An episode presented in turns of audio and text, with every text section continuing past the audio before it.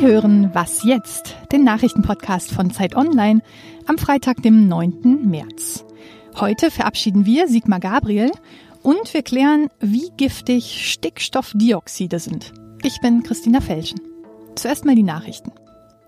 Donald Trump hat sicher so einige Feinde gemacht, aber kaum eine Beziehung war so schlecht wie die zu Kim Jong-un. Doch jetzt die Überraschung. Der US-Präsident will Nordkoreas Machthaber persönlich treffen, vermutlich noch vor Ende Mai.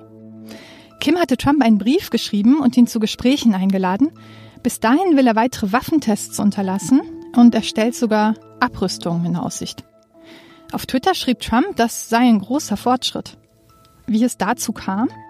Diplomaten aus Südkorea haben vermittelt und offenbar ein bisschen gezaubert. Ein Nuklearkrieg wird damit unwahrscheinlicher, Dafür bahnt sich jetzt ein Handelskrieg an. Trump hat seine Drohung wahrgemacht und hohe Zölle auf Aluminium und Stahl eingeführt. Ausnahmen macht er für Mexiko und Kanada. Andere Länder können ausgenommen werden, wenn sie den USA anderweitig entgegenkommen.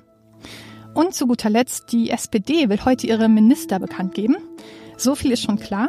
Franziska Giffey wird Familienministerin, Olaf Scholz Finanzminister und Vizekanzler. Nicht mehr dabei sind Sigmar Gabriel und Barbara Hendricks. Gleich mehr dazu. Redaktionsschluss für diesen Podcast ist 5 Uhr.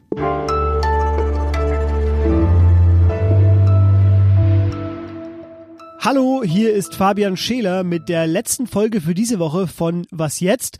Und vor genau einer Woche stand ich hier schon mal mit Lisa Kaspari. Da versuchten wir uns an einer vorsichtigen Prognose, ob die SPD überhaupt regieren möchte. Nun wissen wir, sie will. Und jetzt werden auch die Ministerposten verteilt. Lisa, darüber reden wir. Schön, dass du da bist. Hallo. Hallo. Sechs Minister bekommt die SPD ja. Neue Familienministerin wird äh, Franziska Giffey. Bürgermeisterin von Neukölln war sie bisher. Das ist ein Berliner Bezirk mit 330.000 Einwohnern und über 160 Nationalitäten. Ähm, wer ist sie denn eigentlich? Na, du hast ja schon das Wichtigste gesagt. Äh, sie ist Bürgermeisterin in Berlin-Neukölln. Ähm, in der Partei wird ihr eine Sozialkompetenz zugeschrieben, weil sie in einem sehr schwierigen und auch sehr bunten Bezirk äh, regiert und das nach allgemeiner Ansicht sehr gut. Das heißt, äh, ihr wird ähm, zugeschrieben, dass sie Klartext spricht, auch Probleme klar benennt. Ähm, in älteren Interviews zum Beispiel hat sie sich darüber beschwert, dass manche Muslime ihr nicht die Hand geben wollen als Frau, dass sie das für inakzeptabel hält. Äh, gleichzeitig ähm, spricht sie aber auch immer sehr warm, zum Beispiel auch über die Flüchtlingskinder, dass die so schnell Deutsch lernen, dass die mehr Chancen brauchen. Ähm, ihr großes Vorbild ist Heinz Buschkowski, der vorherige Bezirksbürgermeister, der ja auch für Klartext bekannt war. Und diesen Klartext will die SPD offensichtlich jetzt ins Familienministerium holen, um auch ihre Wähler, äh, zu denen ja auch abgehängte und sozial Schwächere gehören, ein Zeichen zu setzen. Ein anderer, der auch gerne Klartext gesprochen hat, ist Sigmar Gabriel. Er verliert jetzt sein Amt. Er war ja bisher Außenminister. Ähm, wird man ihn denn eigentlich vermissen? Ja, es wird schon einige geben, die ihn vermissen. Also eine der erstaunlichsten Erkenntnisse für mich die letzten Tage und Wochen war, wenn man mit SPD-Mitgliedern gesprochen hat, dass schon immer wieder große Bewunderung für Sigmar Gabriel geäußert wurde. Ja, der Mann sei der letzte Rock'n'Roller, sagte ein Gast bei uns hier bei Zeit Online in der SPD. Der habe immer ein gutes Gefühl gehabt für dafür, was die Menschen umtreibt und sei nicht so elitär und abgehoben gewesen. Und er hat halt auch führen können und zwar auch äh, gegen Widerstand und Gegenwind. Und zuletzt war das in der SPD ja nicht mehr so, so gut mit der Führung Führung und da habe ich doch einige gehört, die finden, er hätte Außenminister bleiben sollen, weil er da ja auch eine gute Figur gemacht hat.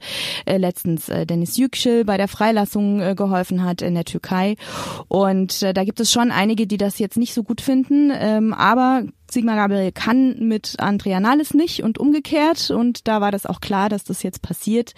Ähm, ja, und dann schauen wir mal, wie viel Protest sich regt. Ja, von ihm bleibt ja immer noch seine berühmte Wir müssen wieder dahin, wo es brodelt und stinkt Rede, die ja so ein bisschen der Markenslogan war, dann für die SPD auch sich wieder diesen Wählern zu widmen. Ähm, sein Nachfolger soll Heiko Maas werden. Bislang war der ja Justizminister. Wäre das denn ein Aufstieg für ihn, jetzt Außenminister zu sein? Ja, das ist ein riesiger Aufstieg. Ähm, Heiko Maas kam ja erst 2013 aus dem Saarland in die Bundespolitik. Zuvor hatte er im Saarland drei Landtagswahlen hintereinander für die SPD verloren. Er ist dann äh, Justizminister geworden. Übrigens hat Sigmar Gabriel ihn damals geholt und gefördert. Äh, das ist so ein bisschen die Ironie der Geschichte, ne? dass er ihn jetzt ersetzt, obwohl Gabriel gerne geblieben wäre. Und für Heiko Maas ist das eine riesige Chance, sich international zu profilieren und ähm, ja weiter weiter an seiner Karriere zu arbeiten. Also heute wird die SPD dann ihre Minister auch verkünden. Ein paar Namen sind ja schon bekannt, die haben wir gerade mal durchgesprochen. Ähm, danach wird es nur noch einen Mitgliederentscheid, eine Vertrauensfrage und eine Urabstimmung. Nee, natürlich nicht. Es war nur ein Scherz.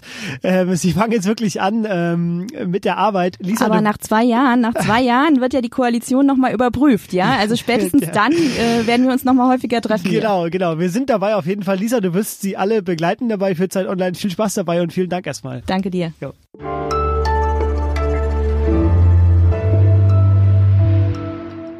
Und sonst so? Vor den Paralympischen Winterspielen 2014 durfte ich die paralympischen Skifahrer bei ihrer Vorbereitung begleiten. Ich war Kameramann auf Skiern ich habe überlebt und kann deshalb aber sagen, das Tempo ist sehr, sehr hoch. Heute beginnen in Pyeongchang die Paralympischen Winterspiele 2018, die bis zum 18. März dauern. 670 Sportler aus 45 Nationen treten an. Aus Deutschland ist nur ein relativ kleines Team mit 20 Sportlerinnen und Sportler dabei und ARD und ZDF übertragen. Viel Erfolg allen!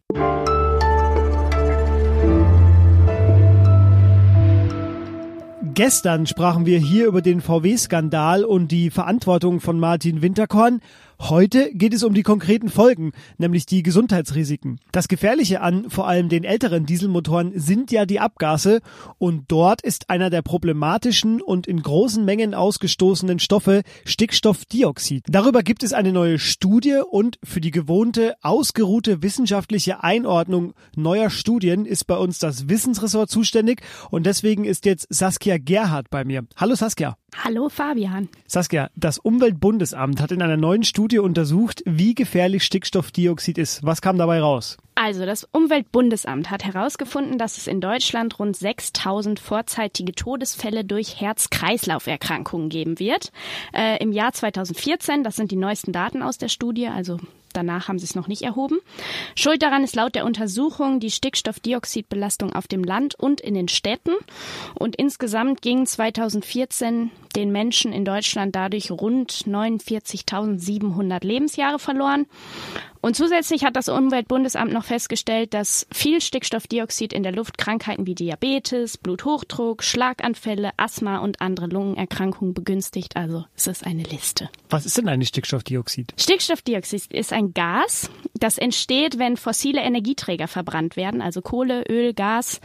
Deshalb kommt es auch in Abgasen von Autos vor. Und es kann die Atemwege angreifen und vorgeschädigte Menschen wie Asthmatiker ähm, können dann schon in niedriger Konzentration Probleme bekommen wenn sie Atemluft äh, mit Stickstoffdioxid einatmen.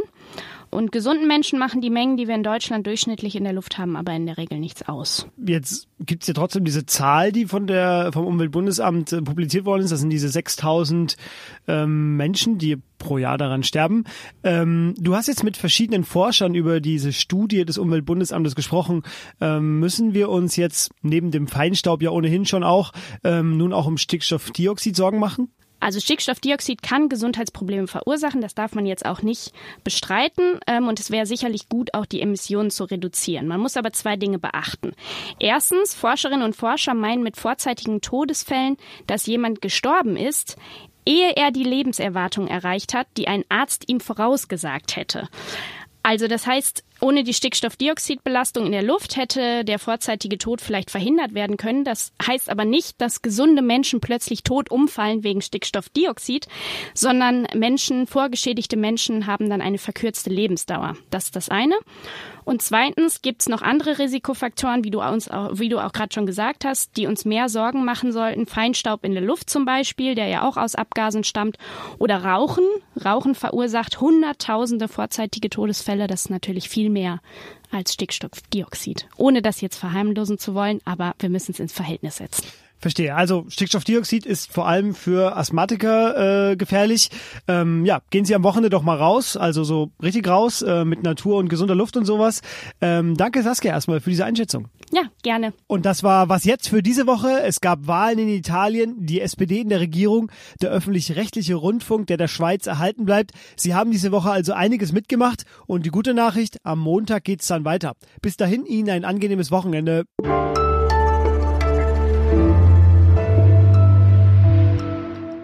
Eine liebe Verabschiedung an unsere Hörer.